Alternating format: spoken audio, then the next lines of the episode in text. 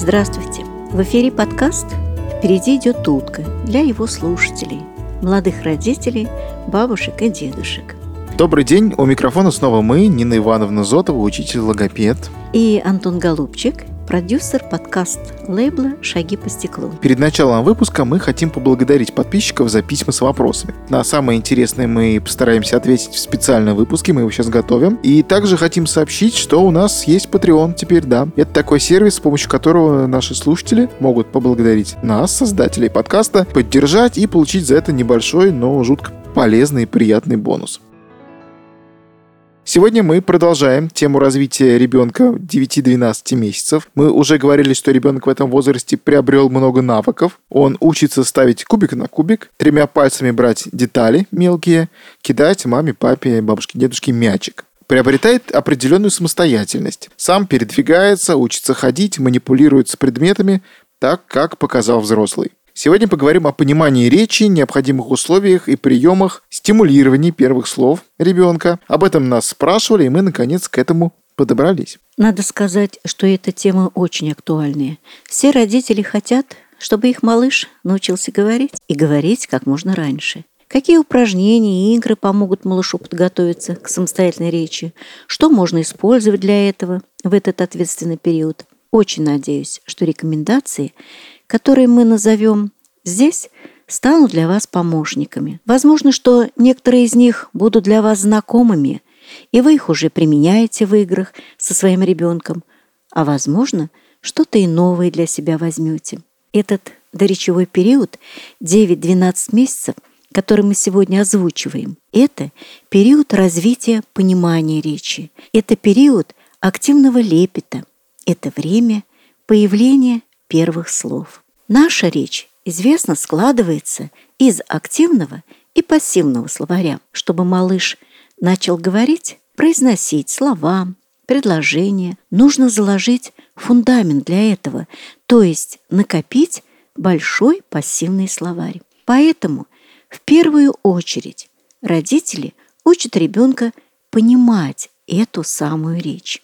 В годы ребенок накапливает неплохой пассивный словарь, то есть слова, которые он еще не может говорить сам, но понимает, когда их произносит взрослый. Как говорят наблюдательные родители, ребенок в этом возрасте – понимает уже много из того, что ему говорят. Что такое много? Много это сколько? Ну, чтобы не быть голословной, я хочу сослаться на книгу «Развитие речи ребенка от года до 7 лет», где авторы сообщают, что есть данные, подтверждающие, что до появления собственной речи дети понимают от 50 слов и больше. Насколько я понимаю, это, скорее всего, у тех родителей, кто занимался с ребенком, слушал нас подкаст и занимался с ребенком. Учил понимать значение каких-то слов. Да, понимание слов развивается в том случае, если в повседневной жизни, разговаривая с малышом, родители знакомят его с игрушками, с предметами, их назначением, отводят время для проведения таких занятий. Ну и, естественно, тут вопрос сразу от любого родителя.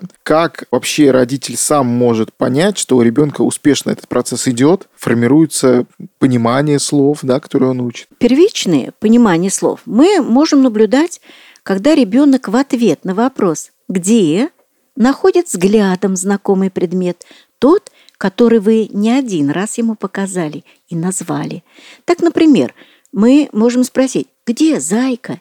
И он может, поискав глазами, остановить свой взгляд на зайке, тем самым демонстрируя ответ на ваш вопрос. Скажи мне, я правильно понимаю, что если ребенок посмотрел на предмет, о котором его спросил взрослый, это нам говорит о том, что он начал понимать слово? Если малыш даже взглядом посмотрел на названный предмет, то мы вправе сказать, что он в его пассивном словаре уже есть.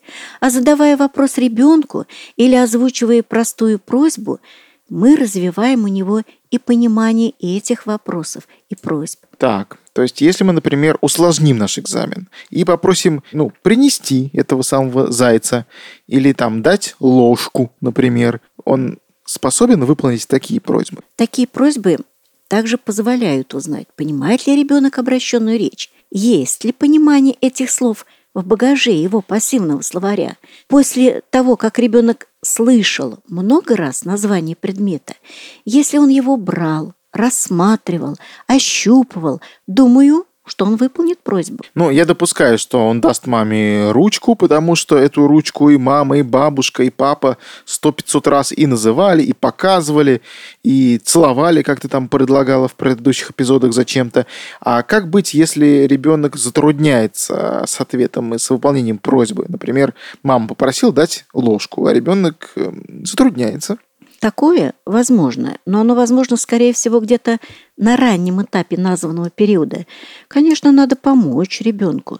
Может, малыш просто забыл, что такое ложка, или родители не акцентировали его внимание на название этого предмета. Надо дать ребенку ложку, назвать ее несколько раз, что это ложка, сказать, что Тёма кушает ложкой, папа кушает ложкой и так далее. А можно использовать такой прием.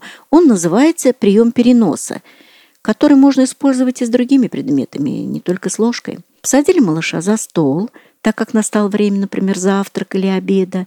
На столе тарелка с едой, ложкой. Вначале покажите малышу свою ложку и скажите, вот моя ложка, а где твоя ложка? Покажи мне твою ложку. Если ребенок не понимает, о каком предмете идет речь, Обхватите руку малыша и вместе возьмите ложку и снова назовите ее. Повторяйте эту игру снова и снова, пока ребенок не усвоит название предмета. А затем можно попросить «дай маме ложку». А помнишь, ты еще говорила про жест «дай», или как там, жест просьбы, да, по-моему, ты его называла? Угу. Ну, то есть его тут тоже, наверное, уместно использовать? Да, подкрепляйте просьбу жестом. Ребенок тем самым получит зрительную подсказку – это важно. Важно на первоначальном этапе подкреплять слова жестом, потому что собственная речь ребенка начинается с жеста. На первых этапах речевого развития все дети используют для общения жесты, пока не научатся выражать себя словами. Ты напомнил, что в одном из выпусков мы начинали использовать жесты. В седьмом выпуске, как помнят наши самые давние преданные подписчики, мы учили ребенка махать рукой на прощание, устанавливали, как ты сказала, связь между жестом прощания и словом «пока», или там «пока-пока», и показывали хватательные движения каждый раз, когда ребенок хотел что-то получить. Это нужная связь, например, между жестом просьбы и словом «дай», и правильным их реагированием. Если ребенок воспроизводит то, чему его научили, мы радуемся, что малыш понимает нас – Просит игрушку, пусть пока еще и с нашей подсказкой. Малыш должен уметь просить, согласен? Ну, скорее всего, да, но, видимо, его надо научить этому, если он сам не может пока просить. Можно попробовать вот такую очень простую игру, в которой, я уверен, играют все родители, где говорим «дай» и подкрепляем жестом нашу просьбу, если вашему малышу нужна будет такая подсказка. Поставьте игрушку перед малышом, назовите ее. Это собачка Авав. Затем попросите малыша дать вам собачку Авав и используйте жест просьбы, а слово «дай» произнесите несколько раз. Когда ребенок слышит «дай», дополняемую жестом, то он вскоре начинает понимать смысл этого слова. Затем можно спрятать собачку за спину и спросить «Тебе дать собачку, ав-ав? Попроси». Малыш не сразу, конечно, станет говорить слово «дай», тем более «авав», «дай, авав». Надо, чтобы подобная ситуация повторилась не раз. Но жестом он ее, надеюсь, уже попросит. Таким образом, мы потихоньку начинаем формировать умение понимать речевую инструкцию и не подкрепленную жестом взрослого. То есть не подсказываем ему, да, как надо просить? Да, учим ребенку уже по слову взрослого хм, выполнять знакомые странно. движения. Например, взрослый говорит «ладушки, ладушки», ребенок хлопает в ладушки. И другие моменты, которые ранее проигрывались, помогая малышу усвоить. А ребенок воспроизводит, конечно, то, чему его научили. Так, слушай, ну опять же, да, насколько я понимаю, не все же дети могут так быстро освоить все эти инструкции, которые ты говоришь, все вот эти вот прикольные штуки. И могу предположить, что жесты все-таки еще будут нужны. При недостаточности понимания, а у всех детей этот процесс усваивается действительно по-разному, подключаем жесты. Подключаем мимику, подключаем интонацию, то, что помогает общаться. Это позволяет перенести на понимание, а потом на воспроизведение слов. Развивайте у ребенка понимание речи, формируйте его пассивный словарь, то есть базу для активной речи. Так, есть какие-то еще рекомендации у тебя, как это лучше сделать, чтобы был результат? Чтобы уже после вопросов и покажи, да, и принеси, ребенок понял, что от него хотят, чтобы нашел эти слова в своем пассивном словарном запасе, или как это правильно называется? Ну, правильно, да, в своем пассиве или в своем пассивном запасе. Прежде всего, согласимся мы с психологами, будьте внимательны к своему малышу. Заинтересовала его какая-то игрушка или предмет? Покажите их ребенку, назовите, продемонстрируйте свойства этого предмета, так малыш лучше запомнит. Надо знакомить ребенка с предметами, которые его окружают. С посудой, с предметами туалета, с мебелью, с их назначением. Вы показываете и объясняете. Например, это холодильник. Поднесли к холодильнику малыша, открыли. Там хранятся продукты. Это шкаф. Там висит одежда и так далее. Используйте прогулки, где также вы знакомите ребенка с тем, что его окружает. И не забывайте оречевлять и режимные процедуры, которые вы проводите с ребенком. Ну, то есть встраивайте это все в свою ежедневную рутину, да? То есть, когда вы купаете ребенка, кормите, правильно, да, я понимаю, правильно, этого, да, да, это твоя да, мысль, да. одеваете на прогулку и так далее. То есть, когда вы делаете что-то без ребенка, вы включаете подкаст «Впереди идет утка», который вы подписаны. Когда вы делаете что-то с ребенком, вы оречевляете режимные процедуры. Вот, например, во время одевания на прогулку вы также называете одежду, обувь, то есть проговариваете их делайте на них интенционный акцент и, как советуют специалисты, нарочито выделяете ударный гласный. Где у нас шапка? Вот шапка. Ее мы наденем на голову. Если мы хотим, чтобы ребенок усвоил слова, которые мы транслируем малышу, запомнил их, надо их неоднократно повторять. Как пишет Юлия Корского, это опытный логопед и мама. Мозоль на языке должна появиться. А как часто для такого малыша надо проводить такие, ну, как это можно сказать, уроки? Хочется сразу сказать, чтобы не потерять радость от общения, от игр, Конечно, не входите в роль такого назидательного учителя, будьте партнерами. А относительно частоты таких занятий, логопеды, которые занимаются ранним развитием малышей, говорят так – старайтесь повторять такие занятия по нескольку раз в день. Я бы добавила, чем чаще вы будете разговаривать с ребенком о знакомых ему предметах, тем быстрее у него будет развиваться понимание слов, понимание речи, тем больше у него станет слов в его пассивном словаре.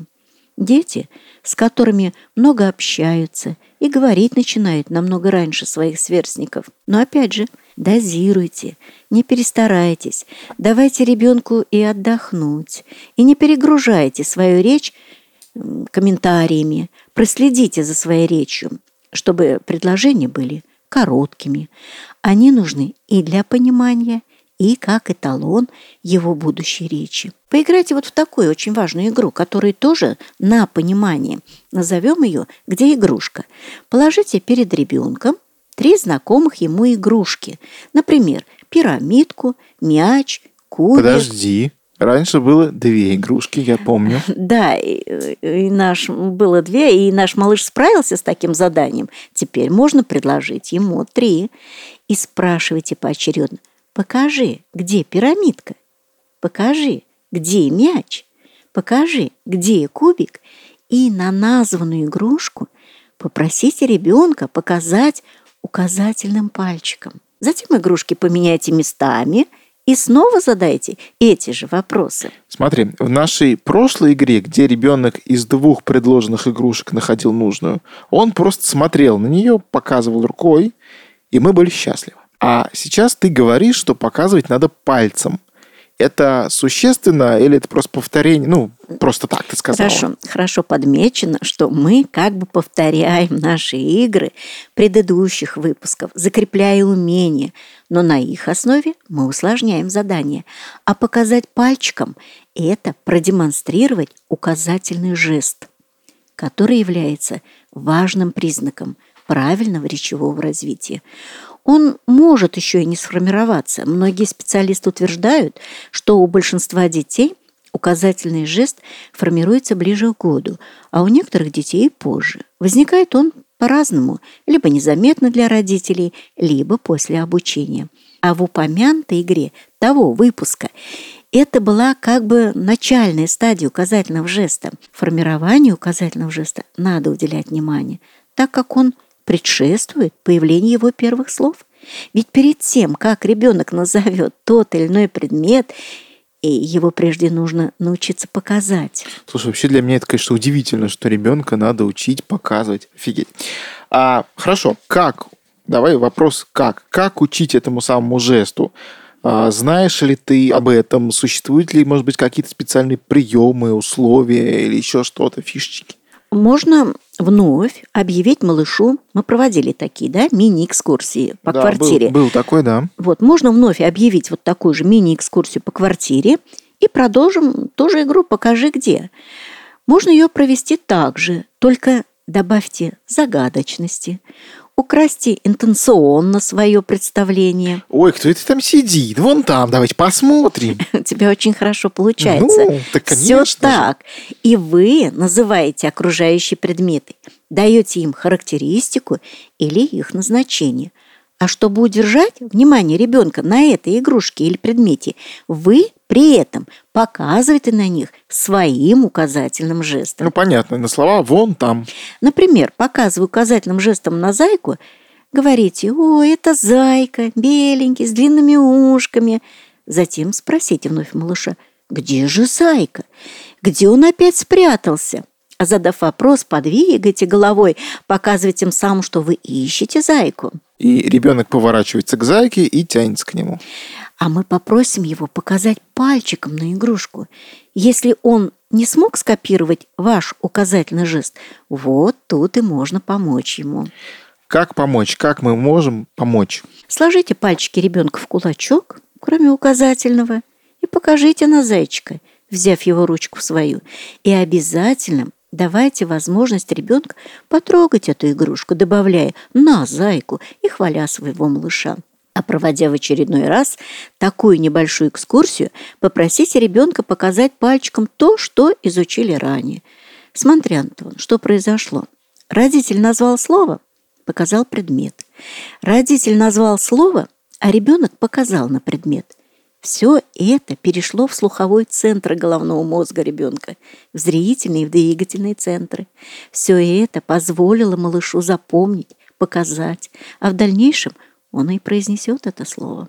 Ну, после такой тренировки ему будет удобно показать указательным пальцем и на нос, и на глаза, и на руки после вопроса «где?». Так? А вот покажи, где носик, где глазки и ручки, он может показать, если вы с частями лица и тела его знакомили. Умение ориентироваться в схеме собственного тела – это один из показателей и речевого, и познавательного развития ребенка. Эти слова – ручки, ножки, там, носик и так далее – родители часто употребляют, когда ухаживают за малышом, когда собирают его на прогулку, когда проводят гигиенические процедуры – и часто родители произносят при этом разные потешки, такие как «водичка, водичка», «умой Тёме личка», чтобы глазки блестели, чтобы щечки краснели. Чтоб смеялся роток, чтоб кусался зубок. Такие жуткие страшилки ты любишь, конечно, в это веселые, Это веселые стишки. Веселые. И они помогают формировать и гигиенические навыки, и знакомит малыша с самим собой. И прививает любовь к фильмам ужастикам заранее. Да, конечно, это, я, конечно, шучу. Это все, что ты описала, очень полезно, насколько я понимаю, для понимания частей тела и лица и что-то он, конечно, в итоге сможет показать ребенку. Да, вначале только надо выяснить, какие части тела и лица ребенок может показать, а затем приступить к знакомству. И начать лучше с себя. Мам, допустим, на себе показывает там нос, рот и так далее. Затем можно спросить, покажи, где у мамы носик, где у мамы ручки. При затруднении можно пальчиком ребенка дотронуться до названных частей тела или лица и повторить это несколько раз, пока ребенок самостоятельно не начнет показывать пальцем на ваш нос, рот, другие части, которые вы называете малышом. Ну или у папы нос, рот, уши, или у дедушки с бабушкой. Принимается. Это только поможет лучше усвоить этот урок. И словарный запас будет у ребенка полнее, так как это будет способствовать развитию памяти.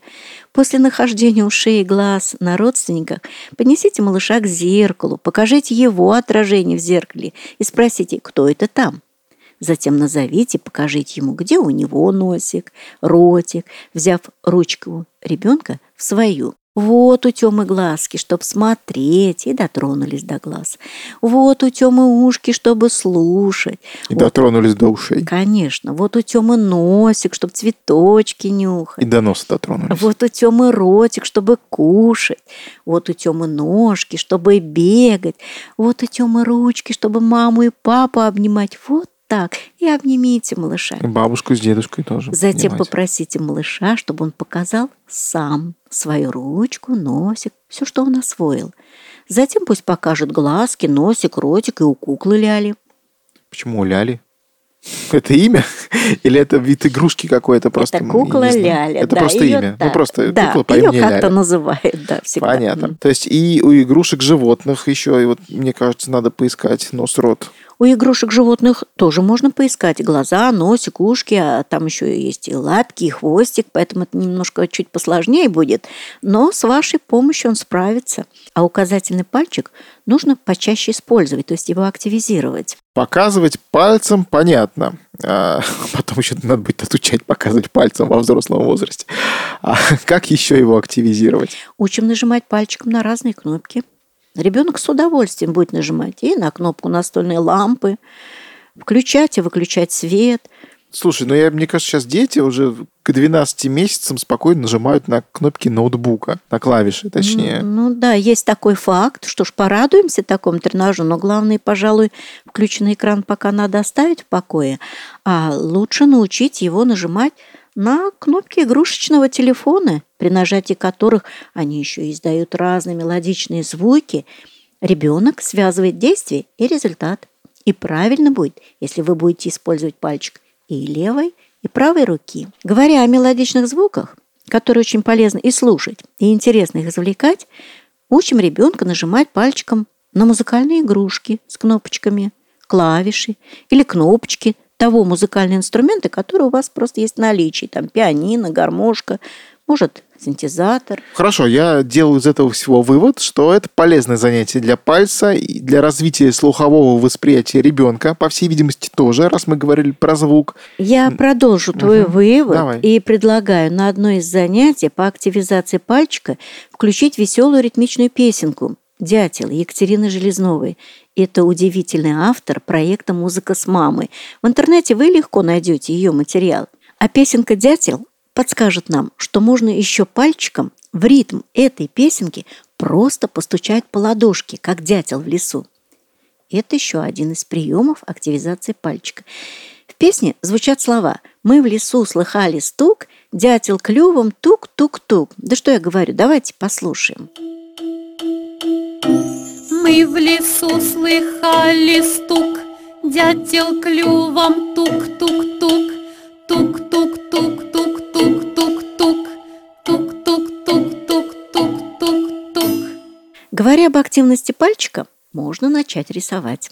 А подожди, тут у меня конфликт в голове возник. Как это возможно рисовать, если, насколько я понимаю, даже первоклассники не все умеют держать карандаш, а тут совсем маленький ребенок, годовалый. Можно начать рисовать пальчиком на манке. Это хороший вариант сенсорной игры.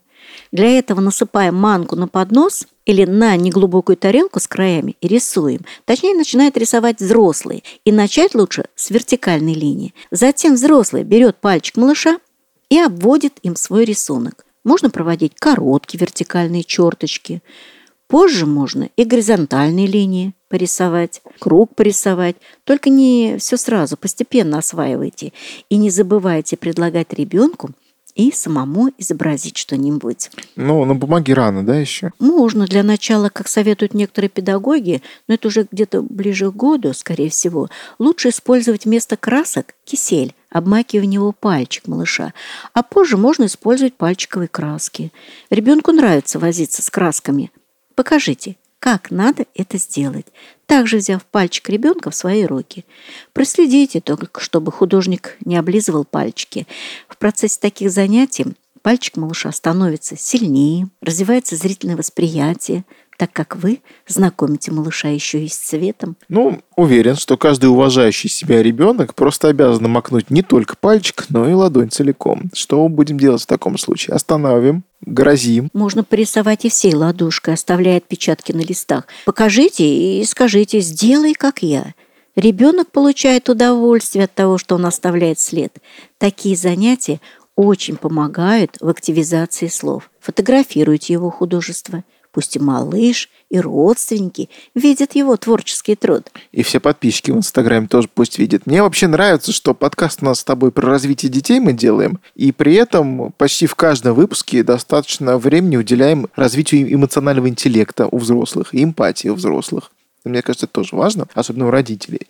И еще я заметил, что ты большое внимание акцентируешь на работу с указательным пальцем, на жестах. Не преувеличиваешь ли ты эту роль? Роль жестов для настолько маленького ребенка. Есть исследование, что развитие детей, которые обучаются жестам, общаются жестами, могут опережать развитие детей, которые этого не делают.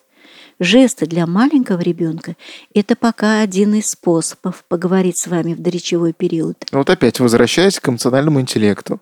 Да, порой дети очень горько, жалостливо плачут, когда их не понимают родители. Ну или когда им говорят «нельзя». И, соответственно, отсюда важный момент – как ребенок понимает запрет, когда взрослый произносит нельзя? Но если понаблюдать, то можно заметить, что ребенок понимает слово нельзя, если оно произносится в соответствующей ситуации. Это важная проблема воспитания – приучить слушаться и не подавлять личность. Но для чувства безопасности, сохранения жизни очень важно усвоить ребенку это слово. Ну, слушай, ну я с тобой, конечно, соглашусь. Ребенка надо учить и научить останавливаться. Нужно, чтобы ребенок понимал, что говоря нельзя, родители спасают его от опасностей, неприятностей. Тут главное, чтобы сами родители понимали, в каких случаях на самом деле нельзя. Совершенно верно. Говоря «нет, нельзя», вы качаете при этом головой. Вот и малышу также демонстрируем эти запреты, говорим строгим голосом, выражаем свое неодобрение мимикой, а еще и пальцем показываем ребенку запретительный жест. Малыш поймет такое неодобрение. Он научится останавливаться, не делать что-то запретное. Запрещая, постарайтесь как-то объяснить ему последствия тех или иных поступков, особенно с опасными предметами. Ребенка надо знакомить с ними. Утюг, чайник, плита и другие, сопровождая их словами «нельзя» и объясняя «горячо», «больно». Скажи, Антон, а в каких бы еще случаях вот ты ребенку сказал «нельзя»? Давай подумаем. Я бы сказал нельзя. Сказал бы нельзя. Так, а, когда ребенок начинает тыкать гвоздем в розетки, это опасно, может ударить током. А бросать еду на пол, потому что после этого опасно эту еду есть, употреблять в пищу. Э, воровать у кошки корм, ну это невкусно или опасно, особенно если это плохой корм. Ну, да. Швыряться игрушками опять нельзя, их так можно сломать или что-то повредить. Ты знаешь, действительно, можно наблюдать и такие картины в его возрастном диапазоне. Фьюл Ребекка в своей книге «Обучение через игру» Чтобы обучить ребенка прекращать действия, когда ему говорят нельзя, он предлагает использовать э, куклу Петрушку, надевающуюся на руку. Бабаб. А, ну, ну, Бабаб, мы Нет, говорили про него. Биба- Бибабо. Ну, конечно. Бибабо. Ну, Биби автор пишет. Преша. Мгм. да. Автор пишет, разыграйте сценку, когда кукла делает что-то плохое, и вы ей скажите нельзя. И пусть кукла прекратит это делать немедленно, а вы за это ее похвалите. С кем-то это хорошо работает. Так, а если все равно не понимает и стучит этой, ну, условной машинкой по полу? Шарю вот нельзя только что по попе шлепнуть за это. Ну, в общем-то, шлепать там по рукам или попе – это своего рода разрешение на агрессию. Которые вы демонстрируете своему ребенку. Нужно, чтобы ребенок не боялся, а верил вам. Надо найти привлекательную замену запретному. А то, что ребенок стучит игрушками о пол, возможно, он просто не знает, как с ней общаться, как с ней обращаться. Ребенку надо показывать, как играть с той или иной игрушкой. Машинку надо что? Катать, куклу надо качать и так далее. А потом предложить ему самостоятельно поиграть с ними. Говоря о жестах, наверное, стоит сказать о не менее важных еще, утвердительном и отрицательном. Ну, это которые да и нет. Киваешь ну, да. и качаешь. Ага. Да, они являются начатками слов «да» и «нет», которые у ребенка примерно ну, где-то в 11 месяцев появляются с соответствующими жестами. Надо сказать, что в этот период у детей потребность в коммуникации, и жесты начинают выполнять свою основную роль – невербальную коммуникативную функцию. Сложно представить нам диалог ребенка со взрослым, если нет, допустим, утвердительного и отрицательного жестов.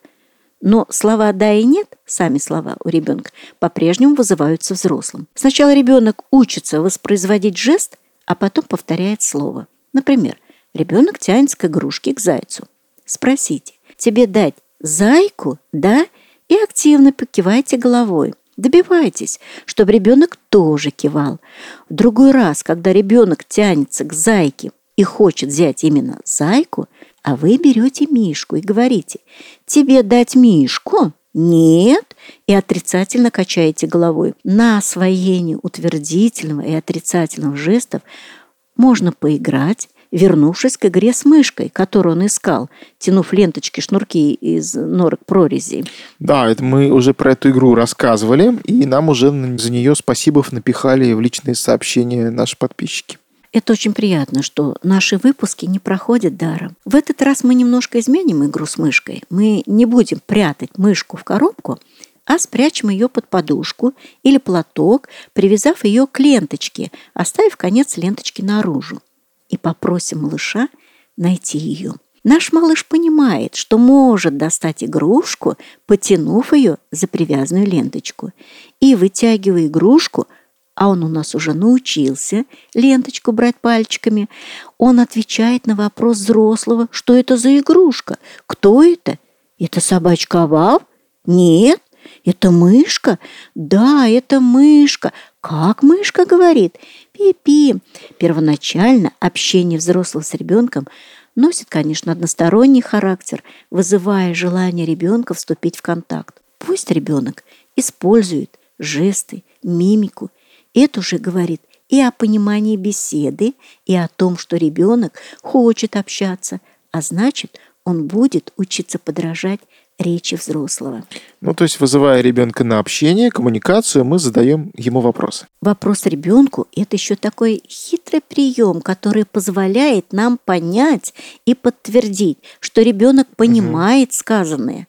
Вопросы – это один из методов стимулирования появления речи. Задавая вопросы в этой игре, как ты заметил, конечно, мы закрепляем жесты таких ключевых понятий и слов, как «да» и «нет». Важно задавать вопросы, требующие этих ответов «да» и «нет». Важно использовать детский язык жестов, который помогает общаться. Ну и понимание бонусом. Да, а когда ребенок видит, что его понимает, он становится спокойней. Счастье – это когда тебя понимает. Развивая пассивную речь, понимание слова, не забываем стимулировать активную собственную речь ребенка. Татьяна Григорьевна Визель, доктор психологических наук, нейропсихолог, автор многих публикаций, убедительно говорит о том, что звуки речи осваиваются на базе неречевых звучаний. Ребенок извлекает из них то, что используется в речи. Поэтому, продолжая развивать слуховое восприятие ребенка, привлекаем его внимание к звукам, которые раздаются в квартире, на улице, за стеной и так далее. И их озвучиваем. Вода капает, кап-кап. Часы тикают, тик-так. Машина поехала, би-би. Сосед за стенкой стучит, тук-тук.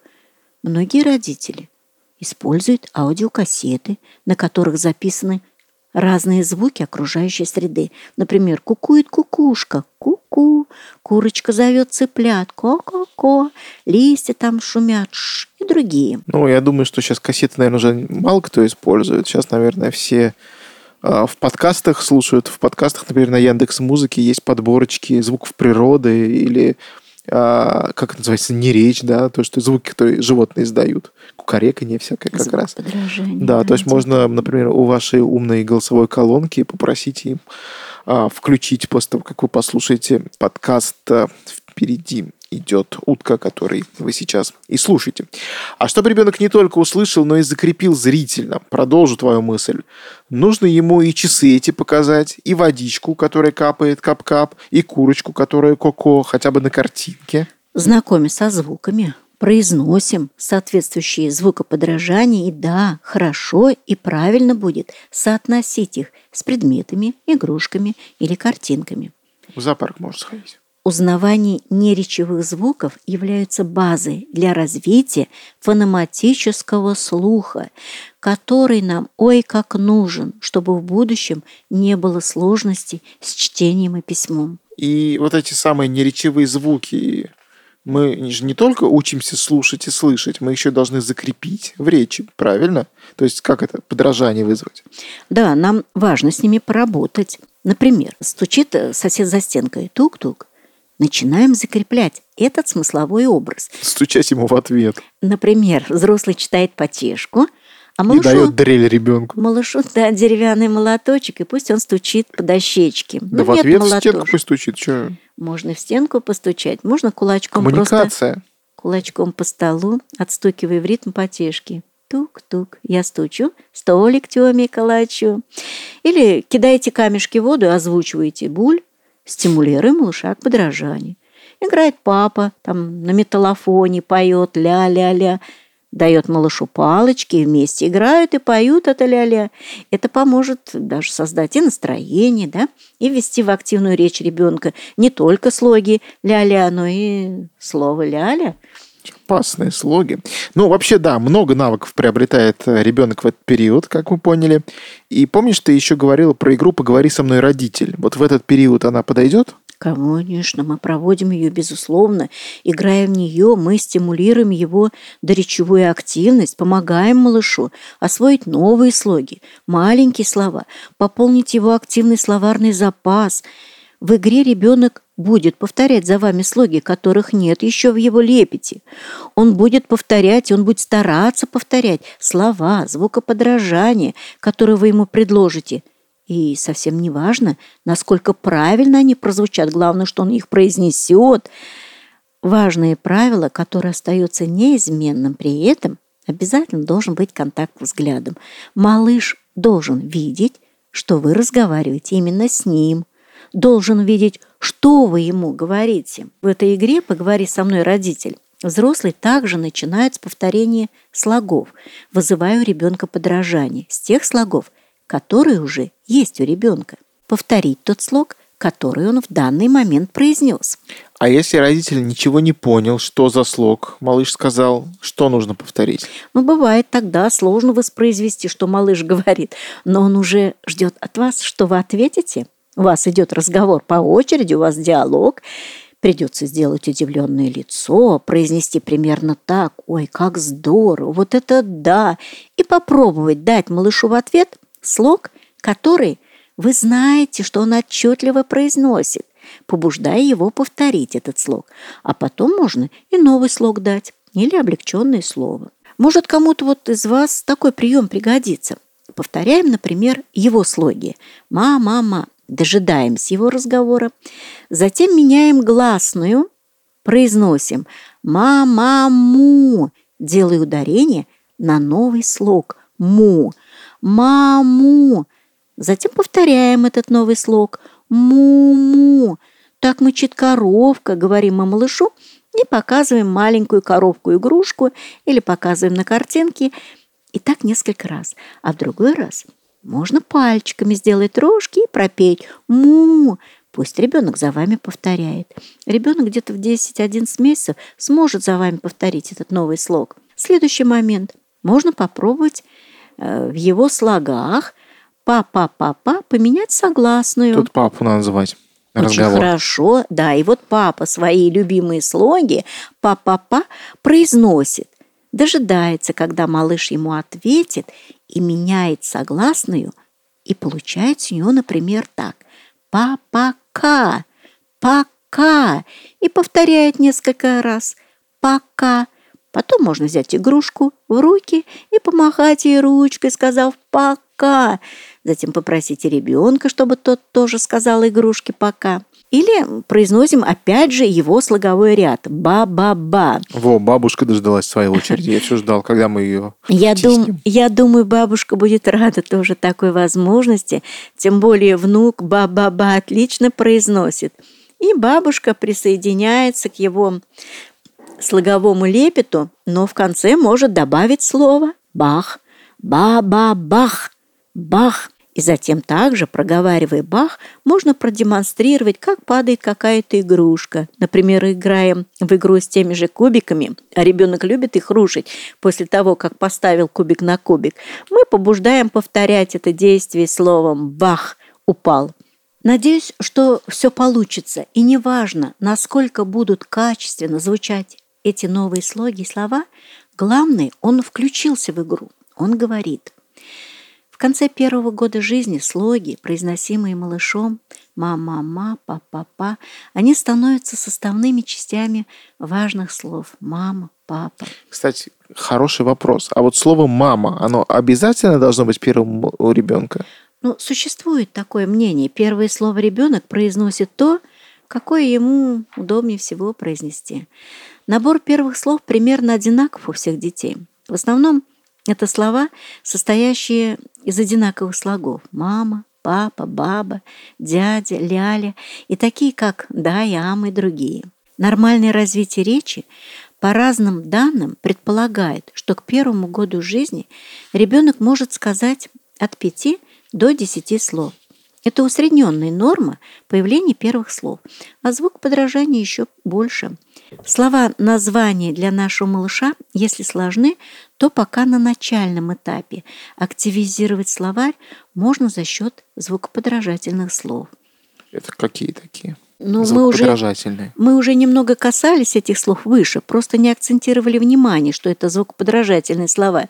Это повторение отдельных звуков или слогов, которые несут э, смысловую нагрузку в игре. Это подражание голосам животных, мяу, му, га-га.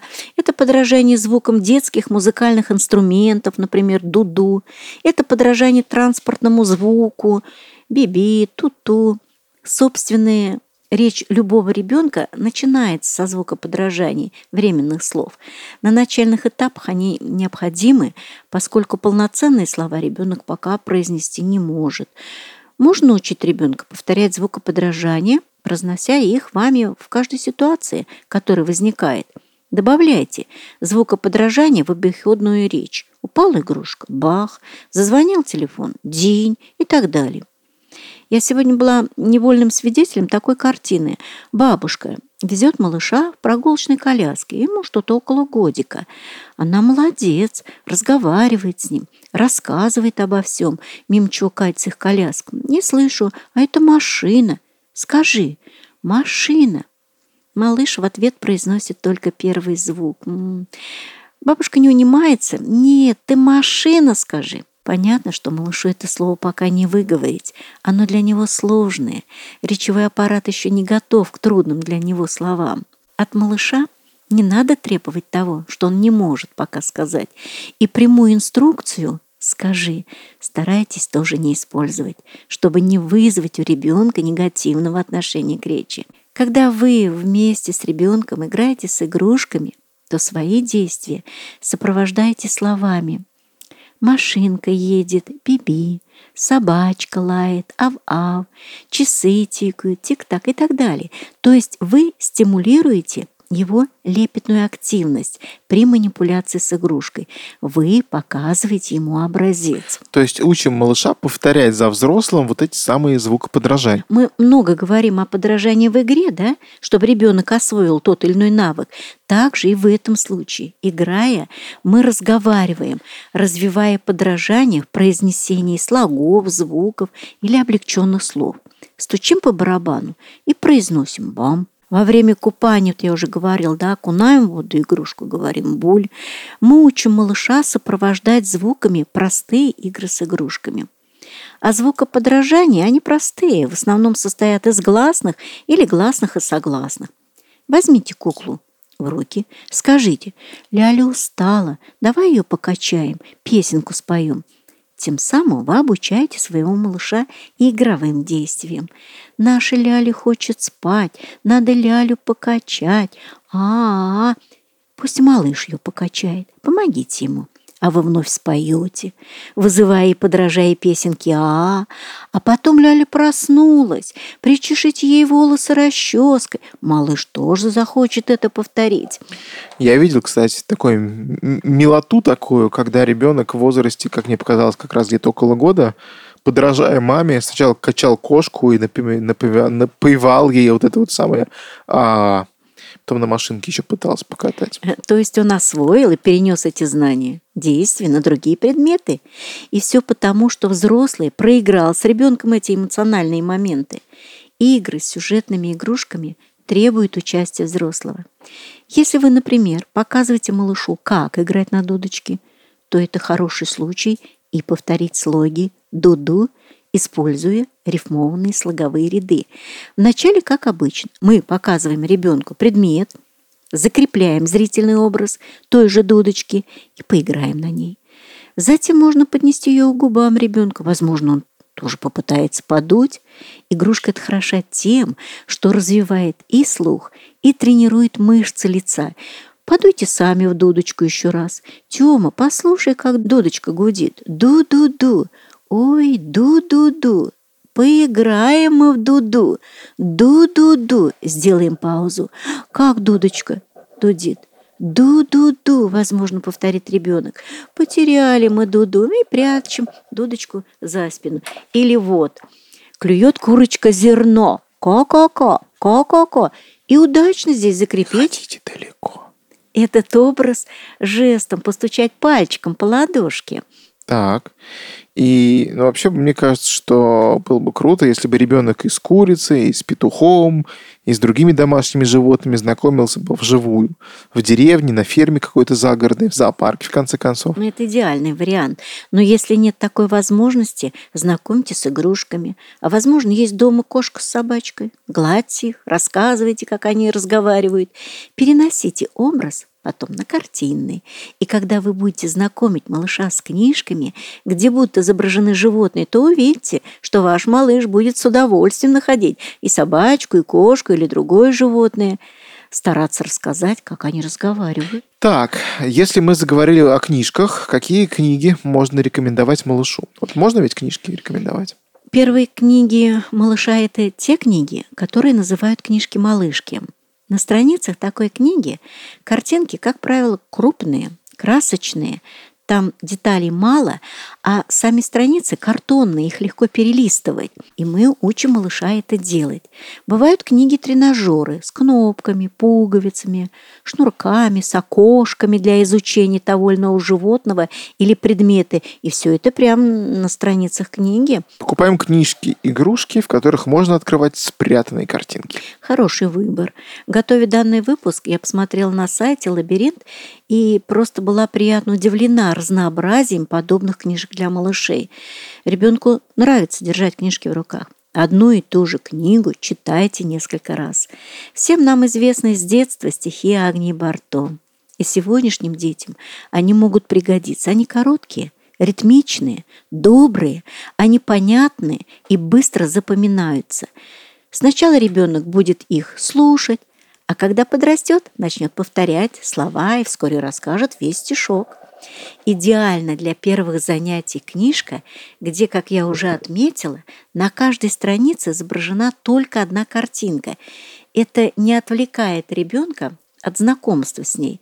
И желательно, чтобы картинки были реалистичны, то есть помидор красный, там ежик с иголками, мячик круглый. Ежик круглый, мячик с иголками.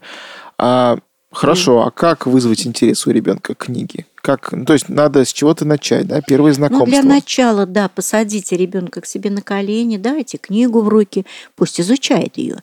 Малышам нравятся книжки, он будет периодически перелистывать страницы, знакомиться с персонажами, тыча пальчиком в них, привлекая ваше внимание к ним.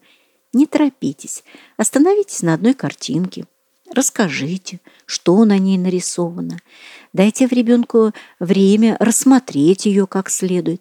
Это мяч, скажете вы. Затем спросите, покажи, где мяч? Если ребенок пока не справляется сам, возьмите его так же, как мы всегда говорим, пальчик его, укажите пальчиком и приговорите «вот мячик».